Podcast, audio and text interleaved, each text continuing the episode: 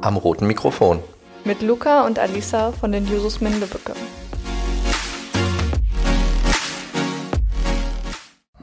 Ja, hallo und herzlich willkommen zu unserer nächsten Folge im Podcast. Hallo. Heute das erste Mal mit einem Gast. Ja, einen ganz besonderen Gast. In der letzten Folge haben wir euch schon erzählt, dass wir momentan Landratswahl haben. Und deswegen haben wir heute unseren Kandidaten eingeladen. Ja, hallo. Ja, stell dich doch kurz erstmal vor. Wer bist du?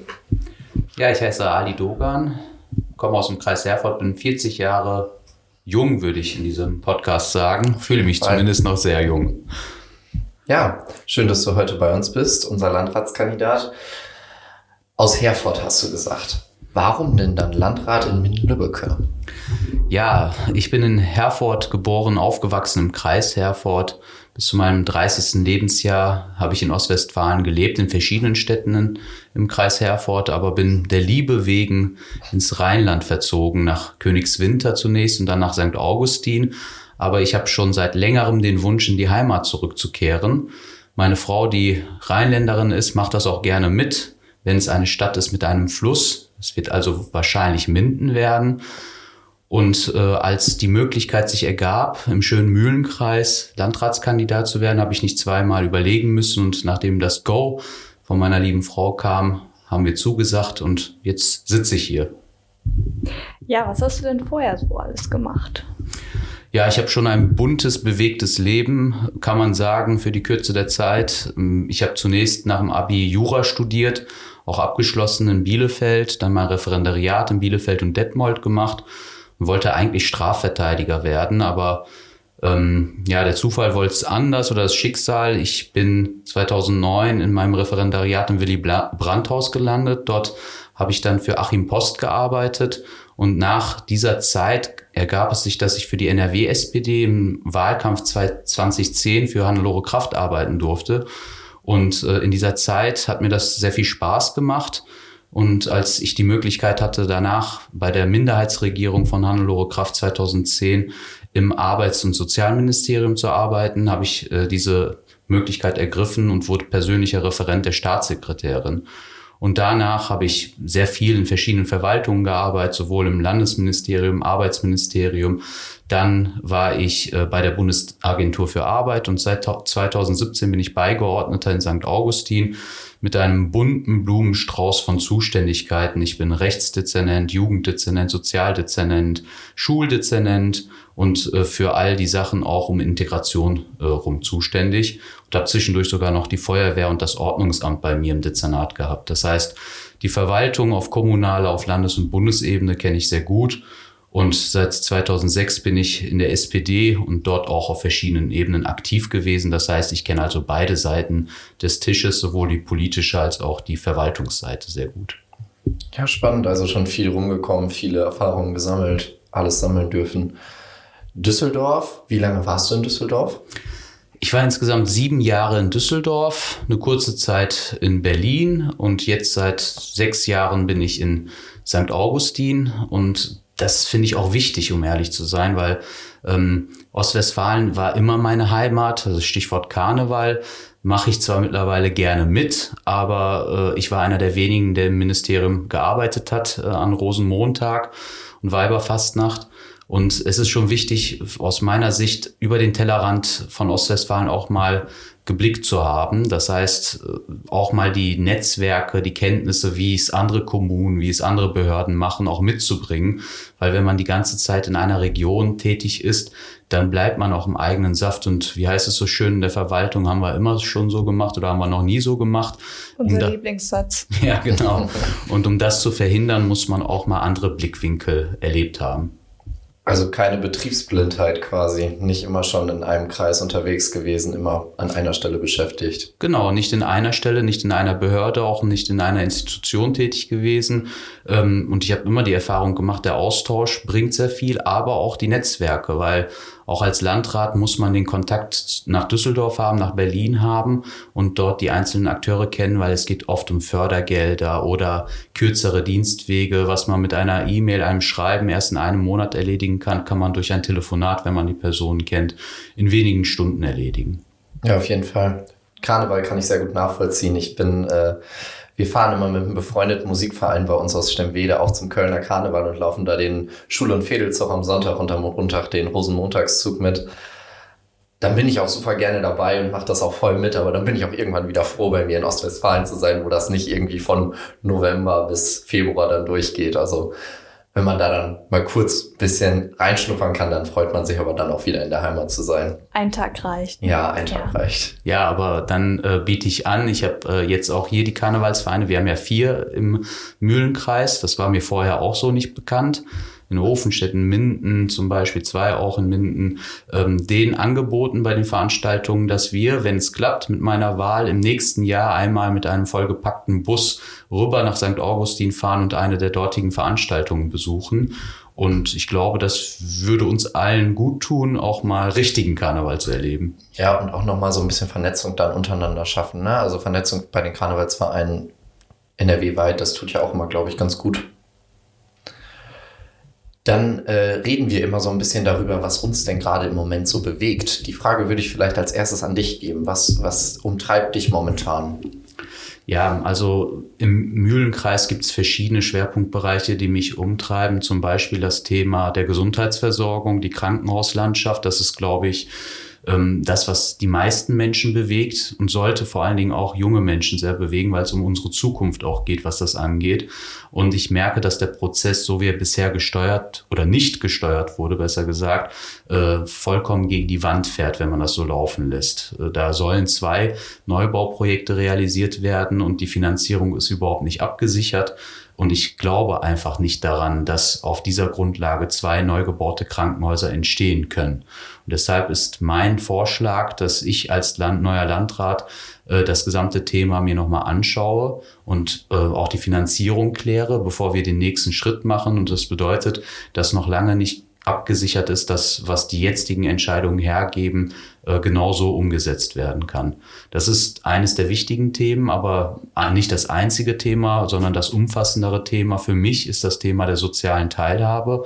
Und das halte ich auch ähm, derzeit mit großer Sorge für eines der wichtigsten Themen. Die Menschen sind in einer finanziell schwierigen Situation. Sie haben immer weniger Geld zur Verfügung. Es gibt zu wenig Kita-Plätze. Die Schulen sind nicht so ausgestattet, wie ich mir das gerne wünschen würde, was Digitalisierung angeht. Wir haben beim Thema der Senioren große äh, Rückstände. Die Inklusion ist noch nicht abgesichert.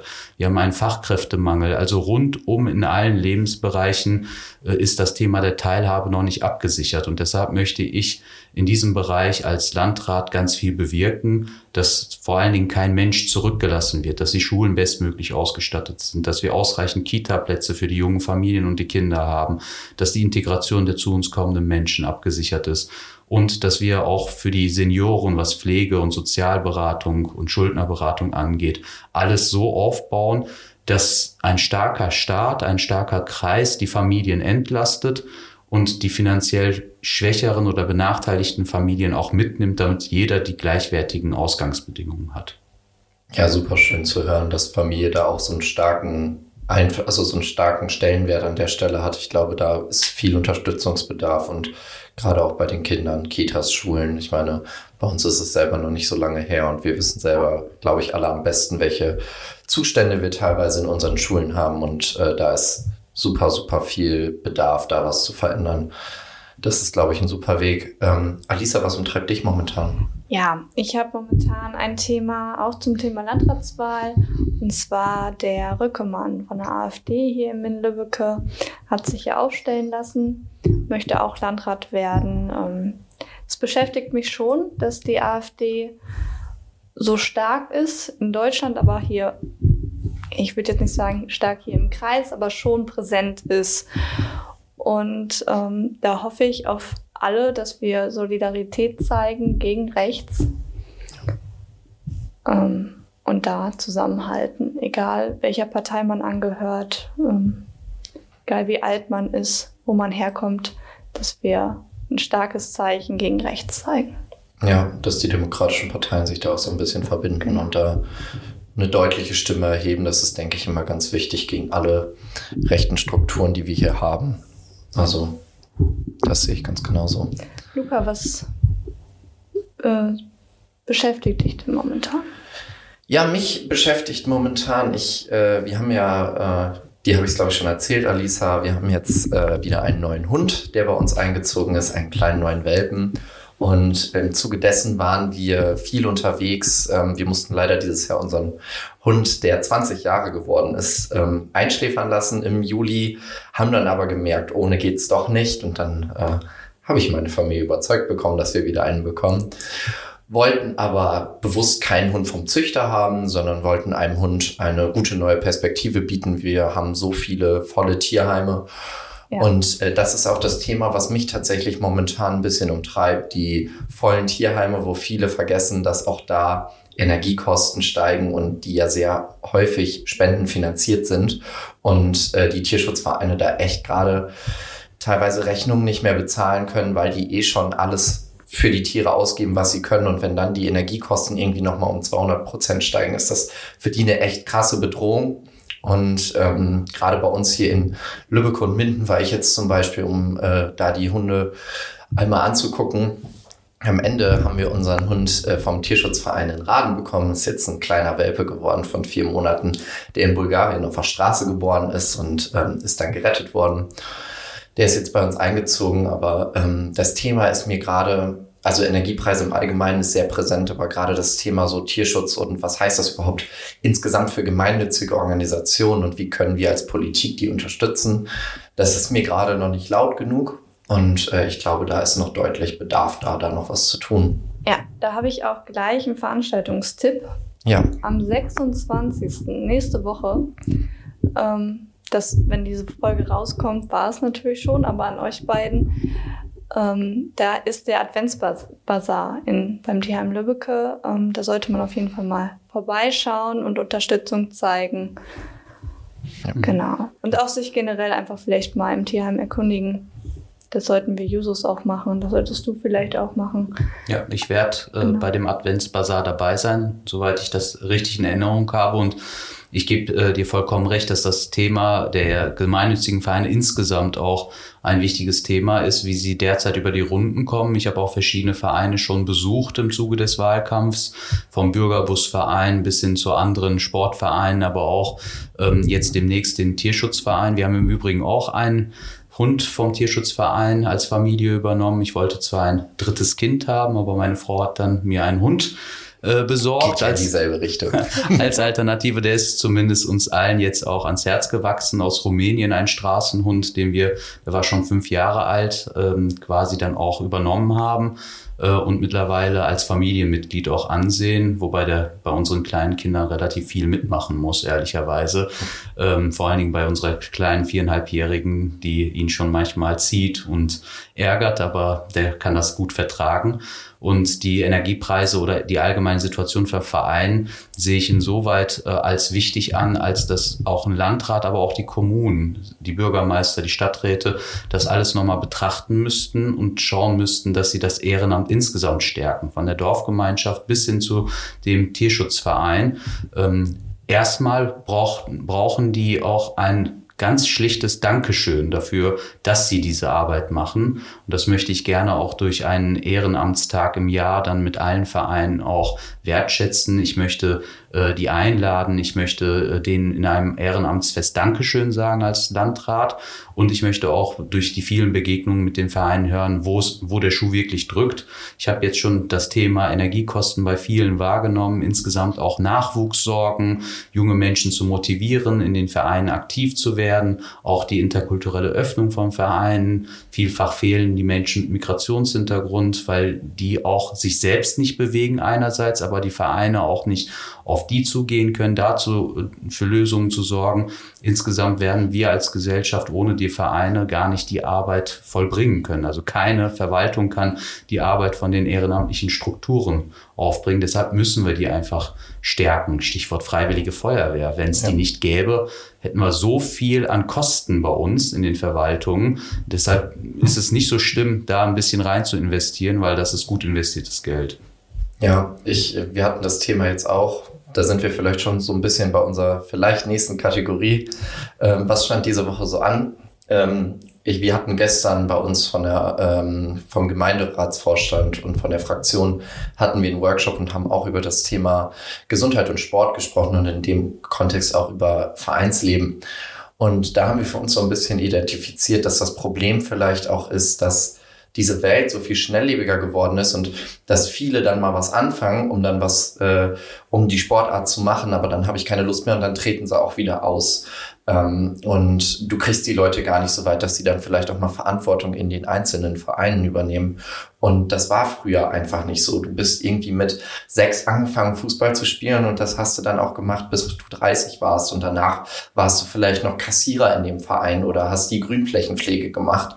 Und so lange beschäftigen sich die Leute heute meist gar nicht mehr mit einem Hobby, sondern ich habe keine Lust mehr auf Fußball, okay, dann gehe ich jetzt ins Fitnessstudio oder dann gehe ich jetzt in Musikverein. Und ähm, das sind schon große Probleme und dass die Leute mittlerweile so vollgepackt sind, auch vom privaten Sachen, dass die mit im Erwachsenenalter, wo zum Beispiel ich als Feuerwehrmann das auch selber sagen kann, ähm, gar nicht mehr häufig die Zeit finden, die, wo du dann sagst, oh, die sagen, ich habe Interesse da vielleicht mitzumachen, aber ich weiß gar nicht, wie ich das noch runterbringen soll. Und ähm, ich glaube, dass Wertschätzung an der Stelle ein wirklich, wirklich großes Thema ist, weil teilweise den Leuten da schon ein paar Steine auch in den Weg gelegt werden, wo man sich einfach bei so alltäglichen Dingen am Kopf fasst, was aber viele, die das Hobby nicht machen, ähm, einfach gar nicht so mitdenken. Das ähm, da ist, glaube ich, der Austausch super wichtig. So ein Ehrenamtstag ist da, glaube ich, ein sehr großer Schritt auf das Ehrenamt zu und wird ihnen allen eine große Bedeutung zusprechen. Ja, und äh, nicht nur das. Also ich hatte mal einen Ausbilder, der ist auch später Landrat im Kreis Herford geworden, ist mittlerweile der Ex-Landrat. Ähm, der hatte noch als Bürgermeister der Stadt Spenge damals gesagt, bei mir in der Verwaltung wird keiner anfangen zu arbeiten, der nicht auch ein Ehrenamt vorweisen kann. Er durfte das natürlich rechtlich so nicht umsetzen, aber der Gedanke ist schon wichtig. Ihm war das Ehrenamt so wichtig, egal welcher Struktur, also ob es THW, Freiwillige Feuerwehr, der Sportverein, Tierschutzverein war, dass das auch im Zeugnis angegeben werden sollte und dass das auch ausschlaggebend war bei den Einstellungen. Und ich halte davon sehr viel, den Jugendlichen auch nochmal deutlich zu machen, dass das Ehrenamt einerseits ähm, äh, Aufwand ist. Man muss da engagiert sein, aber dass das sehr viele Vorteile mit sich bringt. Erstens, man erweitert den eigenen Horizont, die Netzwerke, ähm, schafft Freundschaften, aber man entwickelt sich auch unglaublich fort, wenn man ehrenamtliches Engagement an den Tag legt. Die Jusos sind ja auch ein gutes Beispiel, wie viel man da macht und wie man da professionalisiert wird. Und wenn man dann noch den letzten Schritt gehen kann, dass das auch beruflich Auswirkungen haben kann, zum Beispiel dadurch, dass man sowas wie eine Ehrenamtsurkunde ausgehändigt bekommt mit Unterschrift des Landrates. Ähm, das schafft auch äh, einen Mehrwert bei den Zeugnissen und dann sehen die Jugendlichen, dass sie was davon haben. Ich weiß, dass viele das tun, ohne diesen Hintergedanken was davon zu bekommen. Aber wenn sie beides bekommen als Win-Win-Situation, dann denke ich, werden wir auch die Jugendlichen besser erreichen können. Ja. Welche Termine standen denn bei dir diese Woche so an, die dir im Gedächtnis geblieben sind? Oh, das waren so viele, dass ich da schon gar nicht mehr überblicken kann. Aber ganz schön fand ich gestern die ganzen Infostände, die wir hatten, auch mit den Jusos gemeinsam. Das war toll. Übrigens, äh, der Apfel, das Apfelpunschgewürz kam, glaube ich, bei allen sehr gut ja, an. Das kam sehr gut an, ja. Und ich bin gespannt auf die Feedbacks, aber die haben, also ich glaube, dadurch habe ich noch ein paar mehr Flyer verteilen können, sagen wir das so. Ähm, das war toll, die Gespräche an den Infoständen. Ich war davor bei ganz vielen äh, Organisationen, Multiplikatoren. Zum Beispiel habe ich mich mit den Gewerkschaften diese Woche ausgetauscht. Äh, von, ich bin selbst Gewerkschaftsmitglied und denke auch, dass die Gewerkschaften eines der wichtigsten Elemente in einer Gesellschaft sind. Ich war auch beim Arbeitgeberverband. Äh, die Wirtschaft hier vor Ort interessiert mich sehr. Ich war beim Kreis Sportbund. Ich habe ganz viele kulturelle Veranstaltungen äh, besucht. Ich bin ja derzeit auch noch Kulturdezernent habe aber gesehen, dass in Minden insbesondere die Kulturlandschaft sehr gut aufgestellt ist. Und ein ähm, toller Termin war noch in Lübbecke, als ich dort mit verschiedenen Fraktions- und Stadtgesellschaftsvertretern äh, mich ausgetauscht habe und mich vorstellen konnte, auch insbesondere Leuten, die nicht aus der SPD-Bubble kommen, sondern auch äh, aus anderen Parteistrukturen. Und habe dort gesehen, ähm, dass die auch offen sind für einen Menschen, der überparteilich auch alle Interessen hier im Mühlenkreis vertreten möchte was ja auch ein super spannendes Thema ist, was wir ja auch als also häufig eine Herausforderung für uns ist, wenn wir im Wahlkampf irgendwelche Veranstaltungen machen, dass wir halt genau die Menschen außerhalb unserer Bubble erreichen. Und äh, das ist doch schön, wenn das immer alles so gut klappt. Ja, das denke ich auch. Ein Landrat äh, hat natürlich eine Parteizugehörigkeit und das halte ich ja auch mit Stolz hoch, dass ich Sozialdemokrat bin. Aber ähm, wir müssen für Mehrheiten in der Mitte der Gesellschaft, um nochmal auf Alisas Thema zurückzukommen, um gerade die Extremen nicht zu stärken, müssen die Demokraten zusammenhalten. Und ähm, da muss auch ein Landrat Führung übernehmen äh, und Zeichen und klare Kante bekennen. Also mir ist nichts unlieber als ein Politiker, der immer rumschwadroniert und versucht, äh, auch keine klare Kante zu bekennen. Also ich stehe mit meiner gesamten Biografie für Antirassismus, für mehr Demokratie, für Vielfalt in der Gesellschaft. Und ich glaube, die Menschen sehen das auch und ich bekomme auch viel positives Feedback und die sogenannte schweigende Mehrheit der Gesellschaft, die da vorhanden ist. Wir sind die Mehrheit, die Demokratinnen. Und wenn dann auch einer vorangeht und klare Kante bekennt, dann folgen der Person auch ganz viele Leute. Ja, auf jeden Fall. Jetzt ist dein Kalender ja immer sehr voll und du hast schon viel von Mindelbücke gesehen. Was überrascht dich denn am meisten in Mindelbücke? Also mich überrascht sehr positiv, dass es doch nicht bewahrheitet ist, dass die Ostwestfalen eher ein, eine dröge Gesellschaft werden, die nicht zugänglich ist. Das weiß ich aus meiner äh, äh, Vergangenheit im Kreis Herford. Ich habe ja drei Viertel meines Lebens dort gelebt, aber im Rheinland ist immer noch das Märchen, dass die Ostwestfalen stur und ähm, ja in sich gekehrt werden. Das habe ich jetzt hier überhaupt nicht wahrgenommen. Äh, mich überrascht auch, dass sowohl in den ländlichen Strukturen des Mühlenkreises als auch in den eher urbanen, also Minden zum Beispiel, ähm, die Menschen sehr motiviert sind und auch den Kreis als sehr positiv wahrnehmen. Also hier ist wenig Pessimismus, was den Mühlenkreis angeht, was sehr gut ist, weil ich sehe das genauso.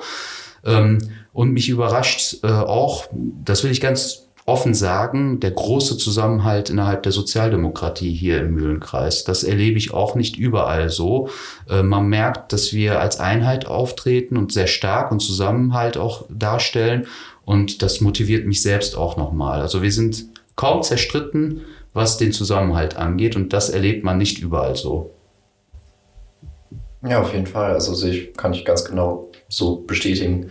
Ich äh, finde es auch super spannend. Also es ist ja auch ein spannender Landkreis, um, um hier Wahlkampf zu machen, weil er einfach so vielseitig ist. Ähm, ob man jetzt Stengwede hat in der Nähe, dann der Dümmer, so ein bisschen Naherholung, ob man das Wiengebirge hat, ob man Minden hat als Stadt oder Lübbecke.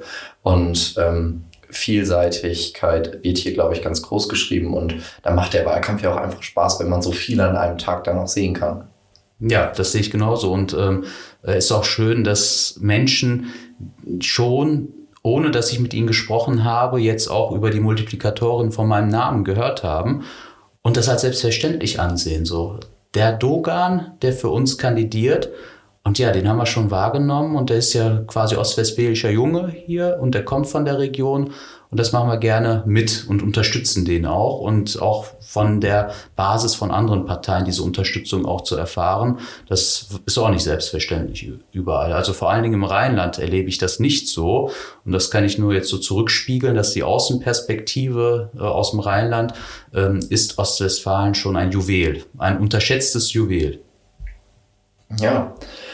Du hast eben gesagt, du hast einen super vollen Terminkalender und alle BürgerInnen werden bestimmt mal die Möglichkeit haben, dich auch irgendwo zu treffen im Kreis, bei irgendwelchen Wahlkampfveranstaltungen oder bei Podien etc.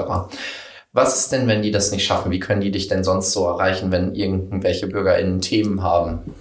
Also ich habe eine Homepage, ali-dogan.de. Da äh, gibt es auch die Möglichkeit, mir Nachrichten zu schicken. Das haben auch schon viele Bürgerinnen gemacht. Und ich habe, äh, ich schaue mir das immer am Abend an und antworte dann auch regelmäßig. Ansonsten kann man mir auch auf den sozialen Medien folgen und mir dort auch äh, persönliche Nachrichten, Direktnachrichten schreiben. Und äh, ja, nicht nur im Wahlkampf, sondern auch außerhalb des Wahlkampfs bin ich jemand, der 24 Stunden irgendwie mit den digitalen Medien vernetzt ist. Das ist auch für mich kein Stress, sondern ich mache das gerne.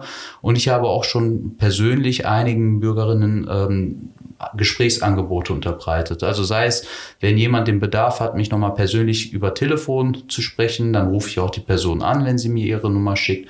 Oder aber auch äh, mal auf einen Kaffee dann finden wir dort auch die Möglichkeit. Und ähm, derzeit überlege ich, das wird aber noch ein bisschen schwierig digital umzusetzen zu sein, dass ich zumindest einige wenige Termine auch ähm, der nächsten Woche auf sozialen Medien teile, so öffentliche Termine, wo man mich auch treffen kann. Beispielsweise, wenn ich in Petershagen ähm, beim Infostand bin oder in Hille äh, irgendwo stehe, dass dann auch Bürgerinnen mich dort aufsuchen können.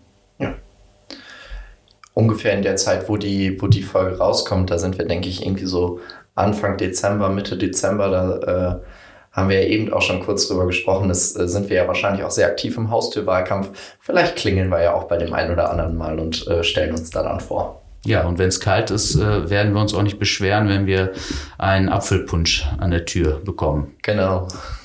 Sehr gute Idee. Genau, du hast schon gesagt, du hast dich mit einigen BürgerInnen auch schon persönlich ausgetauscht. Was beschäftigt die denn momentan alles so? Also bei dem einen Gespräch ging es tatsächlich darum, ähm, dass die steigenden Lebenshaltungskosten kaum zu stemmen sind. Es war eine Person, die im Sicherheitsdienst arbeitet äh, und die hart arbeitet und trotzdem kaum über die Runden kommt. Ähm, Stichwort äh, äh, Hartz IV, Bürgergeld. Das hat die Person sehr stark beschäftigt und ich konnte auch nochmal darlegen, wie ich mir das als Landrat vorstelle, aber was auch zum Beispiel der Hintergrund des Bürger äh, in Geld ist äh, und was für Vorteile das auch bietet, aber auch äh, für Leute, die jetzt über diesen sogenannten Leistungsbeziehergrenzen sind, also was Wohngeld angeht, was Wohnberechtigungsscheine angeht. Das war so ein Thema, da konnte ich, glaube ich, einiges aufklären.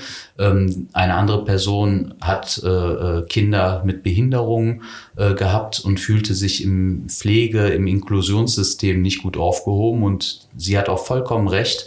Das betrifft nicht nur hier den Kreis, sondern insgesamt äh, die deutsche Behördenlandschaft, dass Menschen, die ähm, pflegende Angehörige sind, von Menschen, die äh, Behinderungen haben oder andere äh, Krankheiten, in der Gesellschaft irgendwie untergehen und auch für die Gesellschaft gar nicht mehr zugänglich sind. Und die brauchen Hilfe und Beratungsstrukturen vor Ort und müssen besser aufgenommen werden. Und da habe ich schon Konzepte. Da ist der Mühlenkreis nicht ganz so schlecht aufgestellt, aber wir können deutlich mehr tun in dem Bereich. Und das habe ich auch verdeutlicht. Und ich glaube, die Person hat mir auch abgenommen, dass ich das ernst meine als Landrat und ernst meine, da auch Unterstützung zu signalisieren. Ja, spannend. Also auch gerade wir betrachten das ja immer alles auch so ein bisschen aus kommunalpolitischer Sicht mit den steigenden Energiekosten. Ich meine, das setzt sich ja auch weiter voraus. Ne? Also wir hatten diese Woche Diskussionen bei mir im, äh, in der Gemeinde zum Thema Erhöhung von Wasser- und Abwassergeld, Erhöhung von ähm, Entsorgungsgebühren für die Mülltonnen. Und das ist ja alles das, was die privaten Haushalte am Ende dann auch noch wieder weiter belastet, was man eigentlich nicht will, wo man ja aber durch Gebühren dann auch dran gebunden ist, dass man da kostendeckend ist. Und ähm, das ist dann ja auch immer ein schwieriges Thema, um da abzuwägen, weil man eigentlich nicht noch mehr belasten will. Aber was macht man eigentlich? Das sind dann schwere Entscheidungen, die Politik an der Stelle auch irgendwo treffen muss, gerade auch auf kommunaler Ebene, wo es ja alles ehrenamtlich läuft, wo den Leuten dann schon eine starke Verantwortung auch zufällt.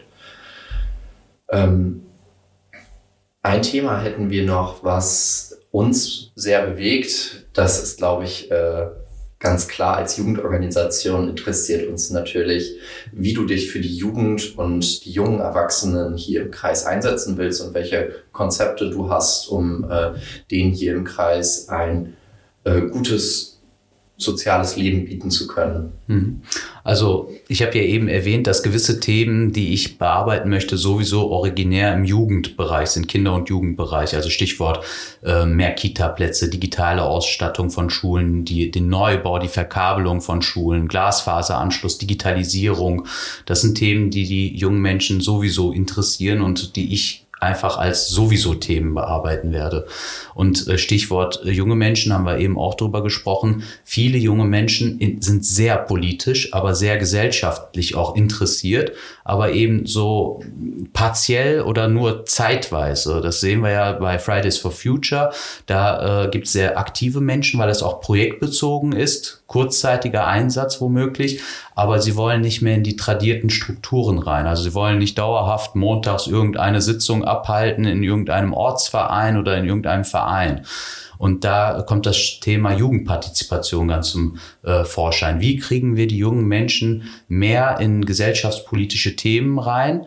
Und ich glaube, das kriegen wir nur dann hin, wenn wir sie ernst nehmen, sodass sie auch nicht nur Vorschläge machen, sondern in der Umsetzung dieser Themen auch äh, mit befasst sind. Und da gibt es gewisse Ansätze. Ich möchte gerne auf Kreisebene so sowas wie ein Jugendpartizipationsrat, also dass junge ähm, Erwachsene, Jugendliche, Kinder ab dem Alter von 11, 12, 13 Jahren auch nicht nur im Jugendhilfeausschuss sitzen als beratende Mitglieder, sondern auch als intelligente Struktur mit einbezogen werden bei Entscheidungsfindungen. Das heißt, die jungen Menschen kommen als Experten in Gremien mit dazu ähm, und sollen auch den Kreis beraten, wenn Entscheidungen getroffen werden. Und nicht nur Entscheidungen, wo ein Spielplatz entsteht oder so, sondern auch, wie wird es mit unserer äh, äh wirtschaftlichen Investition im Bereich X oder Y? Brauchen wir die Schule in der Form oder muss die Schule was anderes bieten? Wie brauchen wir den Glasfaseranschluss?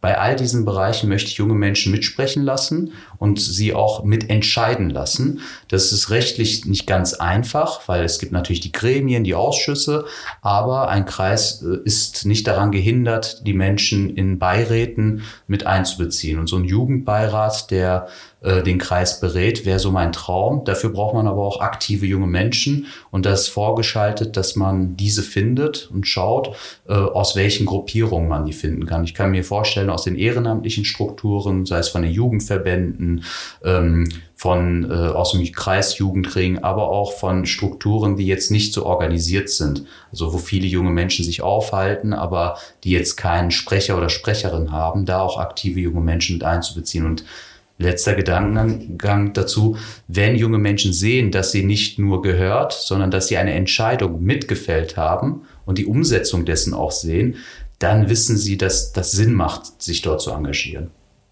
Ich würde gerade am liebsten klatschen, aber ja, ich weiß nicht, wie das so vom Ton ist, weil es ist ein so, so wichtiges Thema, was wir so, so lange schon ansprechen, ist einfach, dass dann Politik vor die junge Menschen betrifft, mit jungen Menschen gemacht wird und denen das nicht einfach vorgesetzt wird. Weil es machen so häufig alte weiße Männer Politik für junge Menschen. Und ja, jetzt hast du aber das böse Wort gesagt. Ja, das darf ja. ich auch mal sagen. Das ist eigentlich Alisas Lieblingswort, aber mir sei es nur einmal vergönnt. Aber ähm, dass das, das nicht funktioniert, hat sich jetzt, glaube ich, bewahrheitet und äh, finde ich ein super guter Ansatz an der Stelle. Ja, und ich glaube, da kann man den jungen Leuten auch nochmal mitgeben auf dem Weg. Es ist unsere Zukunft und nur wenn wir mitgestalten, können wir alles besser machen. Genau, alles besser machen. Ja. Ja, ich würde sagen, dann sind wir eigentlich schon fast am Ende angekommen. Genau, die zweite Folge. Genau. Wenn ja. ihr Fragen habt an Ali, an uns, dann äh, meldet euch wieder gerne bei uns über die sozialen Netzwerke oder über unsere E-Mail-Adresse. Und dann würde ich sagen, vielen Dank, Ali. Ja, ich habe zu danken. Und dann bis zum nächsten Mal. Tschüss.